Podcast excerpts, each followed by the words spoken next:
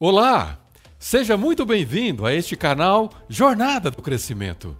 Essa já é a quinta de uma série de 12 aulas cujo tema é Destravancar. É. E o meu propósito, o meu objetivo nessa série é te ajudar a te destravar, te destravar nas diversas áreas da sua vida, para que você então possa avançar. É. E para isso, basta que você abra espaço na sua mente para que esse conhecimento faça aquilo que ele está proposto a fazer por você. Eu sou Reinaldo Ferreira e o que vamos discutir aqui agora, aqui hoje, tem o propósito de te ajudar a viver melhor. Mas será que você está pronto para esse conhecimento? Será que você está pronto para aceitar o novo como sendo uma possibilidade? Se sim, então vem comigo e fique atento até o final. Esse tema da autoconfiança, tão negligenciado e incompreendido pela maioria das pessoas, está por trás das suas principais derrotas e dos seus fracassos também.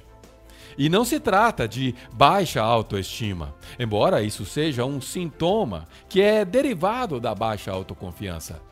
Mas não é disso que estamos tratando aqui. Se trata de uma compreensão, uma clareza ou um entendimento de quem você é. Entendimento não apenas do seu propósito, mas principalmente da sua identidade.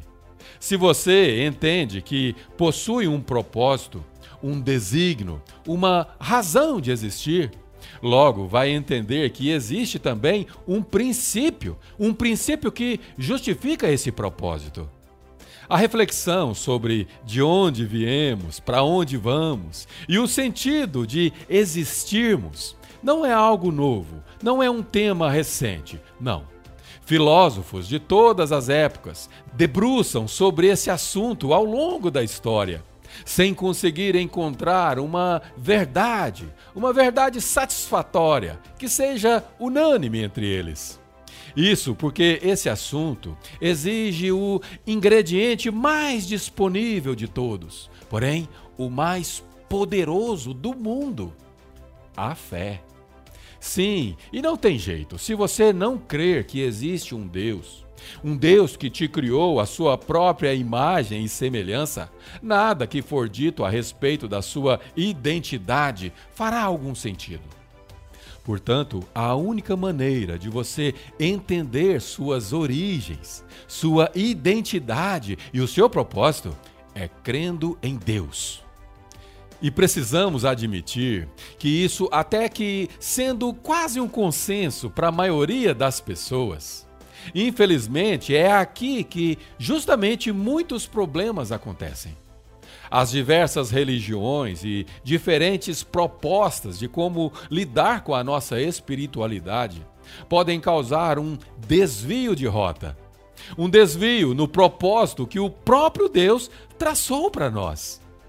É como se você, ao entrar no carro da sua vida, no veículo que está equipado com um GPS que foi previamente configurado com a rota certa. A rota certa para você chegar no destino que seria o seu propósito. Essa configuração de fábrica foi realizada pelo próprio Deus, que não apenas conhece o seu veículo, mas também sabe de antemão a rota mais adequada para cada motorista. E nesse caso, você é o motorista. E como motorista, você tem liberdade total para, se quiser, simplesmente não obedecer à rota que o GPS de Deus está te sugerindo. E são muitos os motivos que podem te desviar da sua rota. Alguns, mesmo querendo acertar, erram por não entender que deveriam entrar num determinado cruzamento e acabam atrasando o percurso, atrasando a chegada ao destino. Outros, deliberadamente, decidem traçar suas próprias rotas, ignorando a rota que o Criador traçou com tanto zelo e cuidado levando em consideração todos os detalhes do clima, trânsito, horário. seja por erro ou por estupidez mesmo.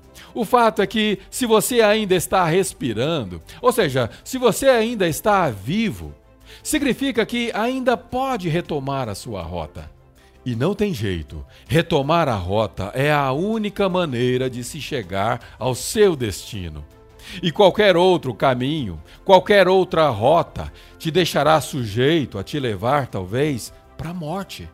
É, e não estou falando apenas de morte física. E se em muitos casos ainda temos tempo de corrigir a rota da nossa vida a tempo, em alguns outros casos isso talvez não seja mais possível. Dependendo da rota que você estiver trafegando, você pode estar sendo levado diretamente a um abismo, a um precipício, sujeito a desastres que podem ser irreversíveis. E é justamente aqui que entra a importância do entendimento sobre a sua identidade.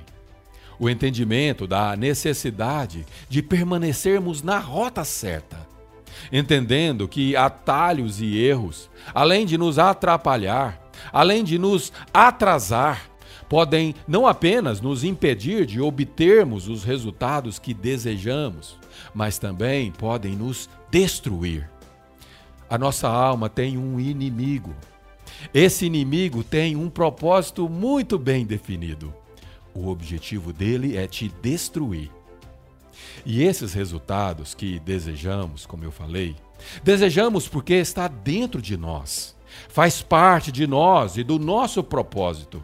E é por isso que quando alguém está fora da rota certa, seus desejos são equivocados e incompatíveis com o propósito que tem. Na última aula sobre os processos da autoconfiança, ou seja, a rota ou o trajeto que estamos trafegando na vida, eu concluí com a reflexão sobre as nossas intenções. Falei da necessidade de trazê-las à existência do que adiantaria termos boas intenções se elas não repercutem na nossa vida prática? A maioria de nós são pessoas decentes e graças a Deus por isso. Num mundo com tanta maldade, saber que ainda existem muitos que são do bem nos traz alívio, nos traz esperança. Pessoas cujas intenções são nobres, mas que infelizmente os resultados não são bons. É aí que dizem que o inferno está cheio de boas intenções. Discordo. Aliás, aprenda a questionar a unanimidade. Nelson Rodrigues disse que toda a unanimidade é burra. E quem pensa com a unanimidade não precisa pensar. Isso eu concordo. A maioria dos ditados populares não são verdades. Frases feitas do tipo: todos nós somos filhos de Deus. Mentira, já falamos sobre isso. Tem também aquela: a voz do povo é a voz de Deus. Outra mentira enorme. É. Passamos a vida acreditando em mentiras. Mentiras que nos contaram ao longo da nossa jornada. Nos disseram que o dinheiro era sujo e que ricos são maus e, portanto, vão direto para o inferno. Mentiras que constroem muralhas nas nossas mentes verdadeiras fortalezas, fortalezas que bloqueiam os nossos entendimentos, nos impedindo de avançar em áreas que nós precisávamos muito avançar. No livro que estou escrevendo, eu conto a seguinte história que vivi há quase 25 anos atrás. Era outono de 1997 em Queens, Nova York, nos Estados Unidos. Naquela época, eu tinha duas escolas que ensinavam inglês e informática para imigrantes de qualquer nacionalidade. Uma era em Mount Vernon e a outra era em Queens, próximo de Manhattan, onde o episódio que vou compartilhar com vocês aconteceu. Eu era empreendedor e programador de computador há mais de 10 anos. E nessa época eu trabalhava na minha própria escola como professor de informática para um grupo de 12 senhoras de nacionalidade diversas. Eram, algumas eram hispânicas, outras eram gregas, outras da, da Índia. Jovens senhoras com mais ou menos a idade que eu tenho hoje, 50, 50 e poucos anos.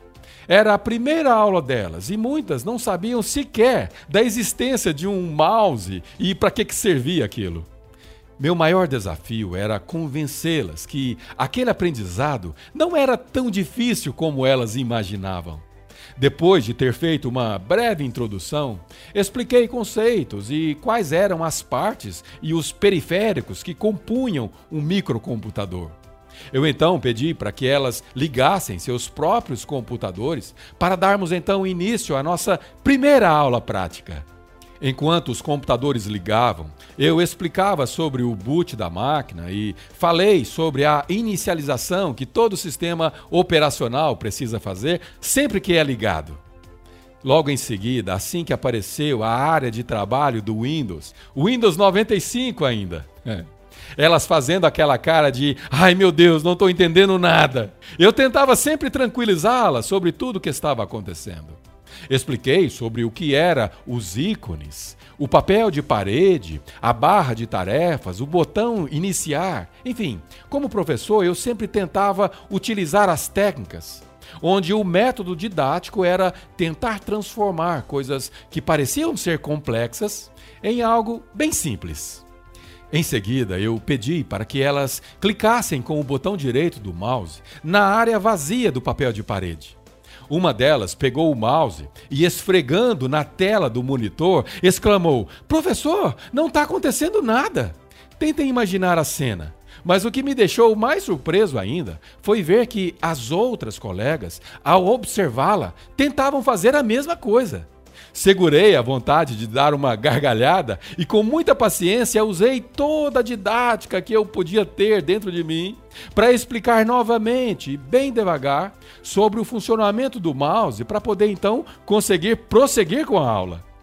Entretanto, o que mais me chamou a atenção naquele episódio não foi a cena cômica, mas foi perceber o padrão que havia se estabelecido entre elas. Algumas, mesmo sendo visivelmente mais avançadas do que a maioria delas, optaram em diminuir a frequência do aprendizado.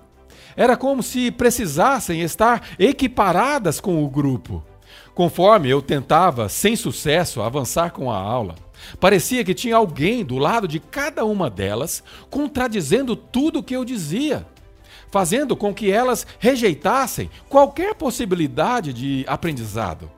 E aquelas mais experientes, ao invés de colocar em prática o que sabiam, preferiram se arriscar em copiar ou reproduzir o comportamento daquele grupo.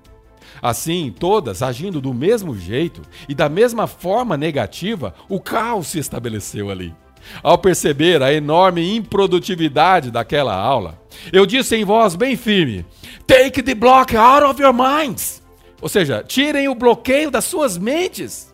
Elas me olharam todas ao mesmo tempo, com os olhos arregalados, e por um breve momento ficaram paralisadas. Como se o paciente professor estivesse prestes a perder a paciência com elas. E de fato eu estava mesmo. Ao perceber meu constrangimento, elas começaram a dar risada e o clima se descontraiu logo. Mais uma vez, expliquei pacientemente sobre o que parecia ser difícil, mas que na verdade era apenas porque era desconhecido para elas. E que não havia motivos para temores, pois era tudo muito simples, embora novo. Como aquela expressão que tem usado nas introduções dessa série. Tudo o que precisamos fazer é considerar o novo como uma possibilidade. Mas ao invés disso, estamos sempre prontos para rejeitar o novo, rejeitar aquilo que é diferente do que estamos acostumados, rejeitar aquilo que não parece ser adotado pela maioria e, portanto, não deve ser bom. Quem disse? Sua mente? Cuidado!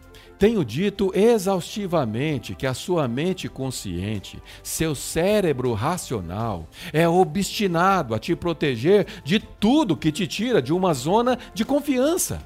Sua mente tenta te convencer a qualquer custo que o desconhecido pode ser perigoso, ela diz. Mas aquela minha aula, no mínimo desafiadora, prosseguiu. A cada explicação, elas balançavam a cabeça num gesto que tinha a intenção de transmitir compreensão, mas a expressão dos olhos delas dizia outra coisa. Foi quando então eu tive uma ideia de fazer uma dinâmica com elas. Pedi que repetissem depois de mim aquela mesma frase que tinha, por um momento, chamado tanto a atenção delas. Eu dizia: repitam comigo, take the block out of your mind.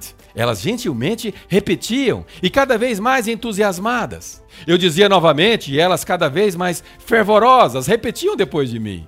Eu fiz isso por alguns minutos, a ponto de todos fora da classe ouvir e estranhar. Na verdade, davam risadas, daquela que parecia ser uma aula bem desafiadora para o dono da escola. Bem, o resultado daquilo foi muito positivo. Aquela dinâmica trouxe a autoconfiança que elas precisavam naquele momento. A autoconfiança para conseguirem aprender, reter e aplicar o que aprendiam. Tivemos então, no decorrer ao longo do restante daquele curso, uma classe produtiva e bastante animada. Me lembro com saudades daquele grupo. Take the block out of your mind. Essa deve ser a nossa lição de casa a nossa lição de todos os dias. Fomos criados para viver em novidade de vida. E não podemos permitir que os bloqueios das nossas mentes nos paralise. Entretanto, sabemos também que fomos criados para viver em coletividade e não isolados. Mas essa nossa característica, que é tão linda e tão necessária, muitas vezes nos faz ser Maria vai com as outras. E Maria vai com as outras, reproduz o comportamento de um meio, sem ter o entendimento claro do que se está fazendo. A Maria, que vai com as outras, afoga a sua individualidade, ofusca o seu brilhantismo. Somos indivíduos singulares, vivendo sim num meio coletivo, porém ainda singulares. E precisamos influenciar o maior número de pessoas possível, utilizando justamente essa nossa individualidade, utilizando a nossa identidade. E por não entender os conceitos de propósito e de identidade, vivenciamos uma autoconfiança precária, cujas consequências são exatamente os resultados precários. E se você em algum momento sente que não está mais na rota, na rota que Deus traçou no seu GPS. O momento de você corrigir é agora. Então corrija agora mesmo, pois não vale a pena estar fora do propósito que Deus tem para você. Apocalipse 2, 4 a 5 diz assim: Mas você se desviou do seu primeiro amor. Por quê? Afinal, o que está acontecendo com você? Tem alguma ideia de como você caiu? Volte Volte ao seu precioso primeiro amor, pois estou para remover a sua luz. Ao corrigir a sua rota, você imediatamente começa a se dar conta da sua identidade e do seu propósito. Sua autoconfiança, então, se eleva e você passa a viver melhor, passa a avançar e a viver uma vida plena, uma vida destravancada. Espero que você tenha gostado dessa nossa quinta aula a respeito da autoconfiança. E se você chegou até aqui, entendo que você gostou. Portanto, clique no gostei aqui abaixo. Aproveite e certifique que o sininho está ligado, pois pretendo avançar nessa jornada junto com você. Obrigado, fique bem e que Deus te abençoe.